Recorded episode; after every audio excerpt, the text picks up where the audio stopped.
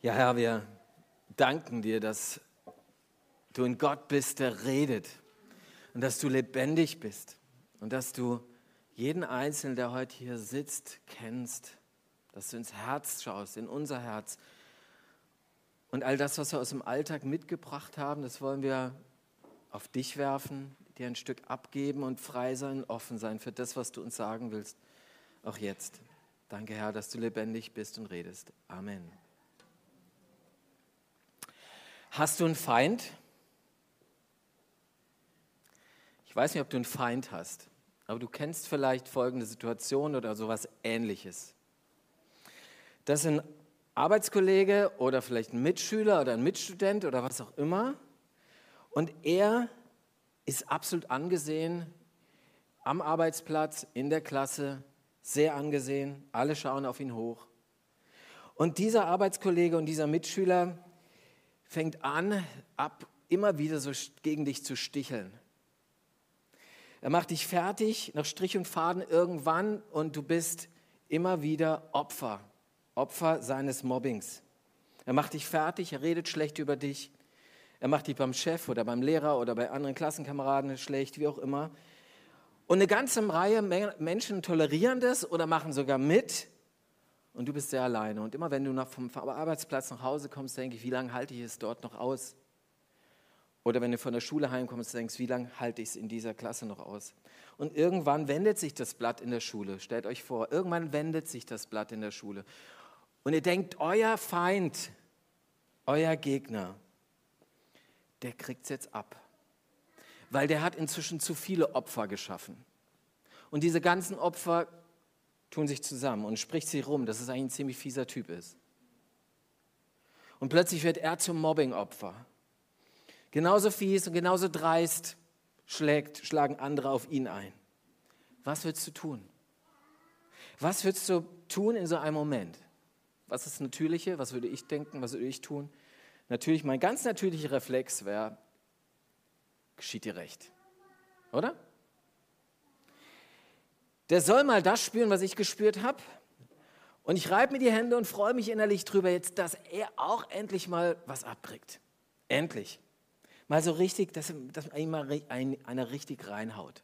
So richtig. Jetzt haben wir die Geschichte gehört eben. Die steht in allen vier Evangelien. In allen vier Lebensberichten von Jesus. Matthäus, Markus, Lukas, Johannes.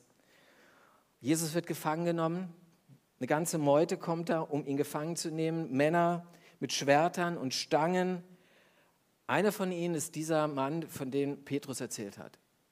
Er hat sogar einen Namen, im Johannesevangelium wird er überliefert, er heißt Malchus. Malchus, der Knecht eines, Ho eines Hohenpriesters. Auch er ist da, um Jesus gefangen zu nehmen. Und man tut ihm natürlich nichts Gutes, wenn man ihn gefangen nimmt. Doch Petrus, ihr habt es gehört, greift zum Schwert, schlägt zu, das rechte Ohr fliegt ab, Blut spritzt und dann sagt Jesus, steckt das Schwert weg. Wer zum Schwert greift, der wird durch das Schwert umkommen. Keine Gewalt, Petrus. Gewalt ist keine Lösung für uns. Und dann tut Jesus etwas, was eigentlich nur in einem Vers vorkommt. Aber was mir ganz besonders mal deutlich geworden ist, ich habe diese, diese Episode irgendwie immer überlesen oder habe gedacht, na ja gut, da passiert halt was Besonderes. Bis ich einen Film gesehen habe, und das ist die Passion Christi kennt vielleicht, ziemlich brutaler Verfilmung des, äh, des, äh, des Sterbens Jesu. Und da sieht man dann, wie dieser Malchus von Jesus geheilt wird. Und da leider die Lichtverhältnisse nicht so sind, dass wir den Film zeigen können, weil es einfach zu dunkel ist, ich habe euch trotzdem mal ein paar aufgehellte Bilder mitgebracht. Könnt ihr die Präsentation starten? Das wäre sehr nett. Ich sehe vor oben nichts, deswegen wäre es ganz gut, wenn ihr den noch anmacht. Danke. Ja, also da seht ihr der Malchus, wie ihm das Ohr abgeschlagen wurde, er blutet. Und dann kommt Jesus, maßregelt dem Petrus und er hält seine Hand an das Ohr und das Ohr wird heil und gesund. Malchus fasst sich selbst ans Ohr und denkt sich, was ist jetzt passiert? Und dann gibt es diese Szene, wie funktioniert von hier unten nicht, bitte macht weiter, wie, wie der Malchus plötzlich kniet, Er kniet vor, vor ihm Jesus. Seine, seine äh, andere, die anderen Tempeldiener, die dabei sind, die anderen Soldaten, die, die sagen, Malchus, was ist los? Und er bleibt knien, so seine Hand am Ohr und ist ganz perplex und fragt sich, was ist denn jetzt passiert? Dieser Jesus, den ich gefangen nehmen wollte, der heilt mich. Der tut etwas, also etwas Unbegreifliches. Und Malchus bleibt so liegen, bleibt so auf seinen Knien und die Soldaten nehmen Jesus gefangen gewaltsam und reißen ihn weg und Malchus bleibt knien. Ich fand es, wenn ihr den Film mal seht, schaut es euch mal an. Unheimlich bewegend. Dieser, dieser Malchus, wie er völlig perplex da sitzt und merkt, da ist eine Liebe, die, die ist grenzüberschreitend. Die ist, die ist grenzüberschreitend. So sehr liebt Jesus uns, dass er sogar seine Feinde liebt. Selbst der, der ihn gefangen nehmen will, ihn foltern will, selbst den liebt er. Was für eine Liebe. Wie überwältigend ist so eine Liebe. Jesus lebt Feindesliebe vor. Und er hat es ja seinen Jüngern gesagt. Er hat ihnen gesagt in Matthäus 5, liebt eure Feinde und betet für alle, die euch verfolgen. Genau das tut Jesus hier. Ich habe gehört von Menschen, die unter Muslimen arbeiten, Christen, die unter Muslimen arbeiten, ähm, die mir erzählt haben, es gibt manche Muslime, die bekommen ein neues Testament in die Hand und lesen das einfach mal. Das ist kein Prediger oder sonst was, sondern die lesen das Neue Testament und bleiben an dieser Stelle hängen, wie Jesus sozusagen seine Liebe, dieser, also beziehungsweise von der Feindesliebe spricht. Und für Muslime ist das ein, ein Gedanke, der absolut nicht reinpasst in, ihr, in ihre Denkkategorien äh, und in ihr Gottesbild. Allah ist fern und unberechenbar und er ist ein Gott, der Rache sucht. Und jetzt sehen Sie dort einen Gott, der, der bis zum Letzten geht, selbst seine Feinde liebt. Und das, so haben mir diese Menschen erzählt, die mit Muslimen arbeiten, das beeindruckt Muslime oft. Und manche davon sagen, okay, so einen Gott will ich haben. So ein Gott, der soll auch in mein Leben kommen. Und jetzt darf ich mal ein bisschen provokant werden. Also ich habe gesagt, Jesus liebt seine Feinde. Das sehen wir hier am Malchus. Jesus liebt seine Feinde. Das heißt, er liebt auch dich. Jetzt wirst du vielleicht aufschreien innerlich und sagen, Herr, Moment ich bin doch kein Feind Gottes. Vielleicht sagst du dir, also ich habe doch nichts gegen ihn. Stellt euch mal vor, meine Frau würde alles für mich tun, wir wären noch nicht zusammen, würde alles für mich tun, würde, würde mir tolles Essen machen, würde, würde mich umgarnen, wie auch immer, würde alles geben, ihr ganzes Bankkonto leer räumen für mich und so weiter. Und ich würde so daneben stehen und sagen, ja gut, schön, nett, aber du interessierst mich eigentlich gar nicht, aber ich habe nichts gegen dich. Ich trete sie ja eigentlich, ne? Eigentlich ist das ein Tritt. Aber vielleicht sagst du was anderes und sagst, naja, ich, ich will eigentlich mit diesem Gott leben, dann bist du vielleicht trotzdem immer mal wieder ein Feind Gottes. Jesus wirbt nämlich jeden Tag um mich, um meine Aufmerksamkeit. Er wirbt darum, dass ich, dass ich, dass ich äh, ihn in mein Leben hineinlasse. Er gibt alles für mich und wir haben nicht umsonst ein Kreuz in jeder Kirche. Er gibt alles, wirklich sein letztes Hemd, sogar sein letztes Herz. Sein Herz gibt er für uns, indem er für uns stirbt am Kreuz. Und jetzt, was ist die angemessene Antwort eigentlich darauf? Ganze Hingabe, ganze Hingabe, ganze Liebe, ganze Liebe und ganze Hingabe. 100 Prozent. Das ist die angemessene Antwort. Wenn Gott so ist zu mir, dann ist die angemessene Antwort, die natürliche Antwort, die sich daraus gibt, dass ich ihn ganz und gar liebe. Auch, und das auch lebe. Und jetzt wird es eben heikel. Wie ist es denn in meinem Leben? Selbst wenn du gesagt hast, ja, ich, Jesus, ich gebe dir mein Leben und ich will wirklich, dass du 100% mein Leben bestimmst, weil ich weiß, es ist das Beste für mich und weil du alles für mich gibst und mich liebst. Selbst dann, guck mal in dein Leben. Also ich sehe in meinem Alltag oft genug, dass ich so lebe, als ob Gott mein Feind wäre. Weil ich nämlich da nicht ihn für vertrauenswürdig halte, weil ich einfach Dinge tue, die ich so nach eigenem Gusto, nach eigenem Geschmack tue und nicht auf das höre, was Gott mir sagt. Und ich ihn eigentlich immer wieder mit Füßen trete in meinem Alltag. Und das passiert durch meine Worte, wo ich Menschen verletze, obwohl ich genau weiß, Gott ist vertrauenswürdig und er sagt zu mir, geh liebevoll mit den Menschen um.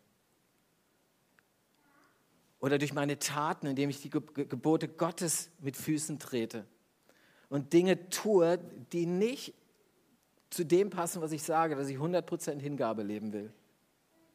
Oder, oder auch in meinen Gedanken, da fängt es meistens ja schon an, ja? dass ich Gedanken habe, die Gott wirklich nicht gefallen.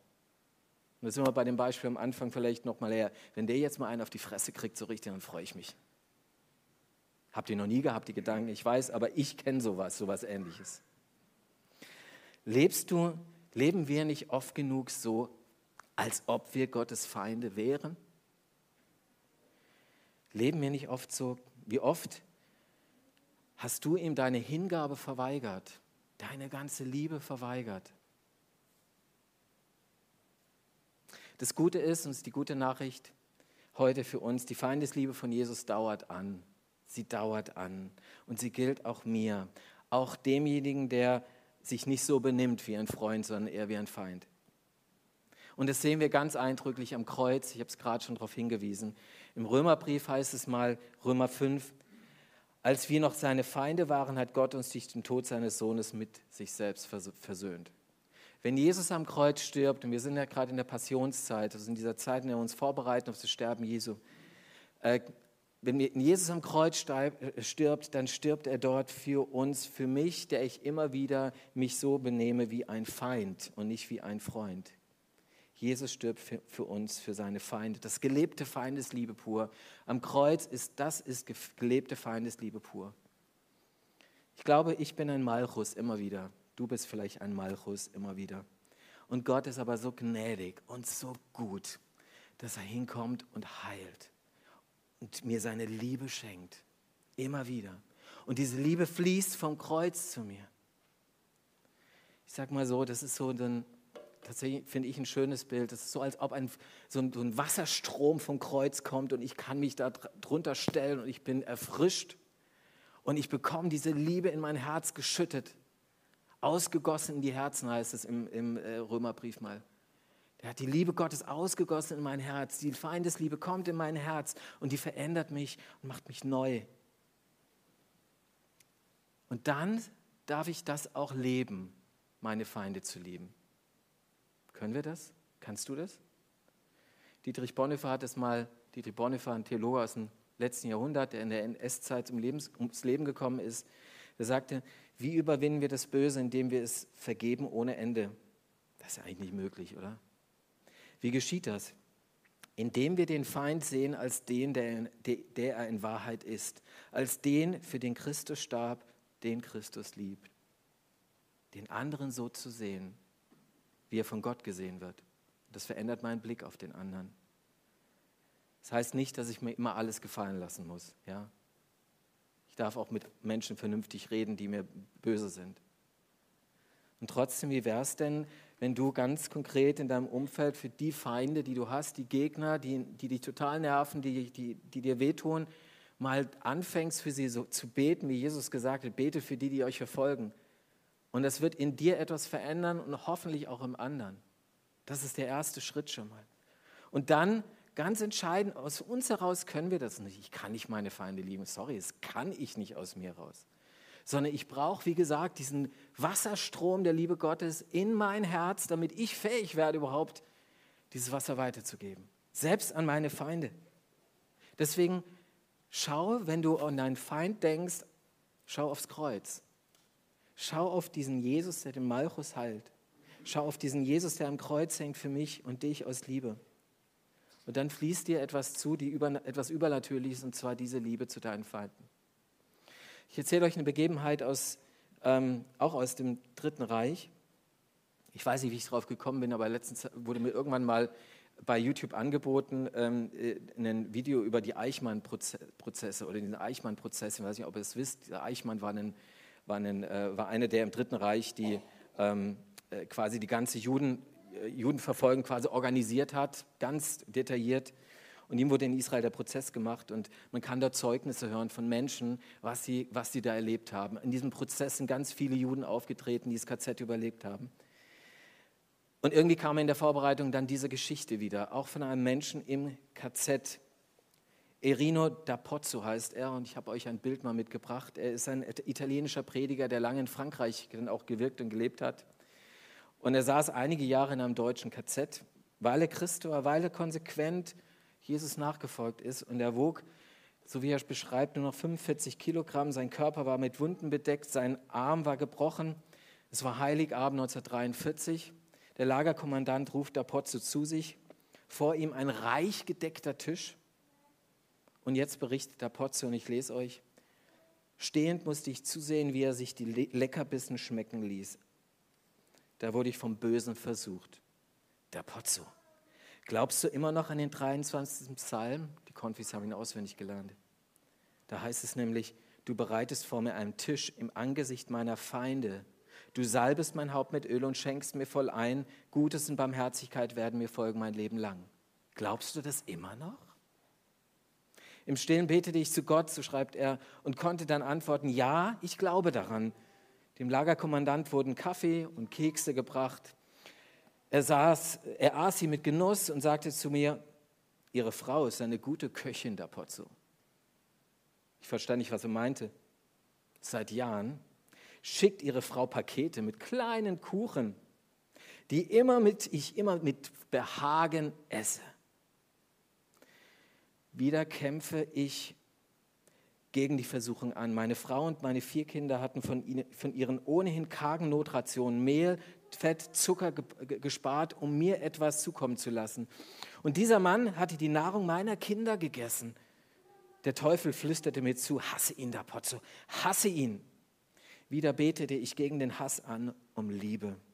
Ich bat den Kommandanten, wenigstens an einem der Kuchen riechen zu dürfen, um dabei an meine Frau und meine Kinder zu denken. Aber das durfte ich nicht. Später wurde er zu diesem Bericht nochmal gefragt und er sagte dann, in dem Augenblick wurde mir klar, was es heißt, die Liebe Gottes ist ausgegossen in unsere Herzen. Ich konnte den Mann lieb haben. Ich dachte, du armer Mann, keinen Menschen hast du, der dich liebt, nur Hass umgibt dich. Wie gut habe ich es als Kind Gottes. Und nach dem Krieg, und jetzt geht die Geschichte weiter, nach dem Krieg, Krieg macht der Pozzo sich auf die Suche nach diesem Lagerkommandanten. Und nach zehn Jahren Suche findet er ihn. Er besucht ihn mit einem Pfarrer zusammen und natürlich erkennt, wird er nicht erkannt. Also der Lagerkommandant erkennt der Pozzo nicht. Doch wie sie da zusammensitzen, dann sagt er zu ihm, ich bin Nummer 17531. Erinnern Sie sich an Weihnachten 1943? Und da bekam der Mann plötzlich Angst. Sie sind gekommen, um sich zu rächen. Ja. Ja, sagt der Pozzo. Er öffnet dann ein Paket und er zeigt ihm, wie die Rache aussieht. Es ist keine Rache, es ist Liebe. Ein Kuchen kommt zum Vorschein. Schweigend essen die beiden zusammen mit dem Pfarrer den Kuchen miteinander. Der Kommandant be beginnt zu weinen. Er beginnt zu weinen aus Verzweiflung und bittet um Verzeihung und fleht um Verzeihung. Der Pozzo schreibt, ich erzählte ihm, dass ich ihm wegen Jesus vergeben habe. Ein Jahr später entscheiden sich der Kommandant und seine Frau für ein Leben mit Jesus, so wird es berichtet, und sie werden Christen. Sie erleben die Feindesliebe Gottes, verändert sie ganz. Ob Malchus, von dem wir eben gehört haben, auf die überwältigende Liebe Gottes genauso reagiert hat wie dieser, dieser Lagerkommandant, das weiß ich nicht. Wir haben keine Ahnung mehr, was aus ihm geworden ist. Aber diese grenzüberschreitende Liebe öffnet Herzen. Und deshalb, wenn du auf deinen Feind schaust, schau auf Jesus, schau auf das Kreuz, lass dich mit seiner Liebe beschenken, damit sie hineinfließen kann in dich hinein. Und denk daran, diese Liebe am Kreuz gilt auch ihm, auch deinem Feind. Und so wirst du, ich weiß, wir backen kleine Brötchen, aber Du wirst dann fähig werden, selbst deine Feinde zu lieben. Amen. Wir singen miteinander, das ist ein Glaubensbekenntnis, was wir singen. Das glaube ich. Wir, das heißt, es ist ein, eigentlich ein Bekenntnis, wir vertrauen uns diesem Gott neu an. Vielleicht tut er das mit diesem Lied ganz bewusst.